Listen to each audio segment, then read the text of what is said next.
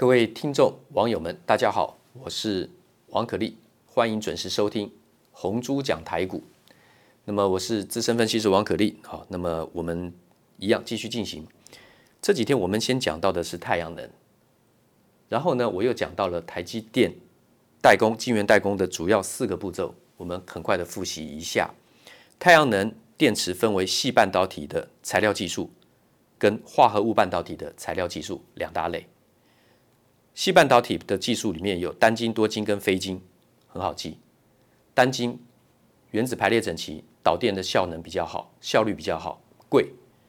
多晶里面排列有单有非晶的部分排列，它部分整齐，部分混乱。大自然中，大自然界大部分的东西都是非都呃都是多晶啊，单晶的比较少。那么非晶的话呢，像玻玻璃、像塑胶，这是属于非晶的啊，根本没有什么排列可言。所以最便宜，化合物半导体就是二六族、三五族跟其他材料。所以昨天讲到的八与规则，二六跟三五加起来都是八。所以昨天提到了台积电的晶圆代工有四个主要步骤：第一个是黄光微影，第二个是掺杂技术，第三个是蚀刻技术，第四个是薄膜成长。这个有需要稍微背一下，我们再来背一次。台积电做做些什么事情呢？它的晶圆代工是什么一回事呢？人家问你，哎，台积电那个晶圆代工，晶圆代工什么八寸到现在十二寸，晶圆代工什么意思？晶圆代工，我们用最简单的一句话，除了刚刚讲那四个步骤，如果在随便聊天或是告诉自己什么叫做晶圆代工，我们就一句话把它讲出来，就是把 CMOS、FinFET 这些元件成长在细晶圆上。那什么是 CMOS？什么是 FinFET？台积电未来进入三纳米、两纳米制程的时候，是要用到 Gate FET。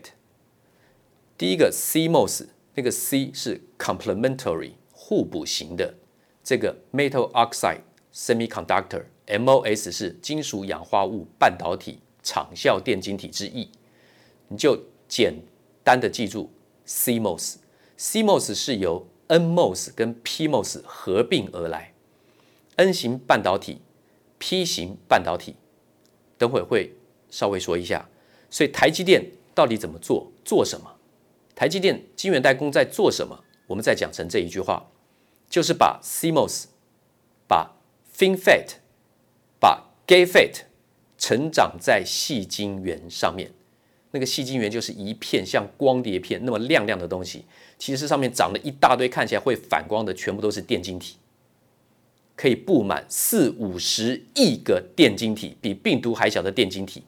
一个电晶体切换零跟一，就是一就是怎么样导通或是不导通，就是一个 bit，一个零一跟一个一就是一个 bit，好，一个位元。那我们再来讲一下，再记住一下。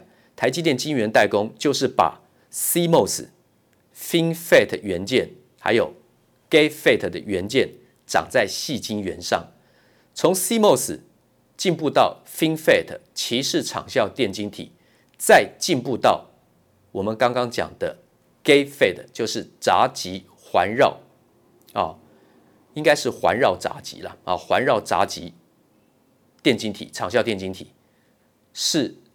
世代进程是制程的进步的阶段，由以前到现在，它是要增加怎么样电晶体切换的速度，要提升速度，要增加运算的功能。一跟零是预算运算，还要降低漏电，所以减少功耗。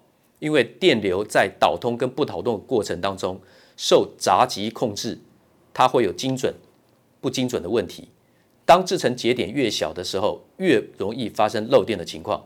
所谓的良率比的就是这个控制，除了提升晶片的运算的速度跟表现的效能之外，还要降低功耗、降低漏电，因为漏电越多，就越越怎么样？越等于是越伤电啊，等于是越耗电，越不符合成本，而且应用在所有的电子元件的表现跟运算上会出现状况，会 bug 啊，会宕机。那三星、Intel 在这方面都不及台积电的。闸极控制的功力啊，那个 CMOS、FinFET 还有这个 Gate FET，一个一个会慢慢讲。台积电的主要四个步骤，晶圆代工的四个步骤就是黄光微影、掺杂技术、蚀刻技术、薄膜成长。那么太阳能电池的发电是利用 P 型跟 N 型两个电动跟电子的结合，光照耀在这个半导体的材料上，会发电转换成电能，刚好跟显示器不相反。我们一般来讲是利用电能去发光，照明设备是刚好颠倒的构造，但是原理相同。时间的关系，我们今天还是先讲到这里。明天我会先从什么叫 P 型半导体跟 N 型半导体，怎么样的基本的原理、导电的原理、电子电动要签的原理来做说明。欢迎您的收听，祝大家一天顺利、快乐、平安、健康，谢谢。投顾逾二十三年，真正持续坚持、专业、敬业、诚信的金字招牌。欢迎有远见、有大格局的投资人。加入红不让团队的行列，二三六八八七七九，二三六八八七七九。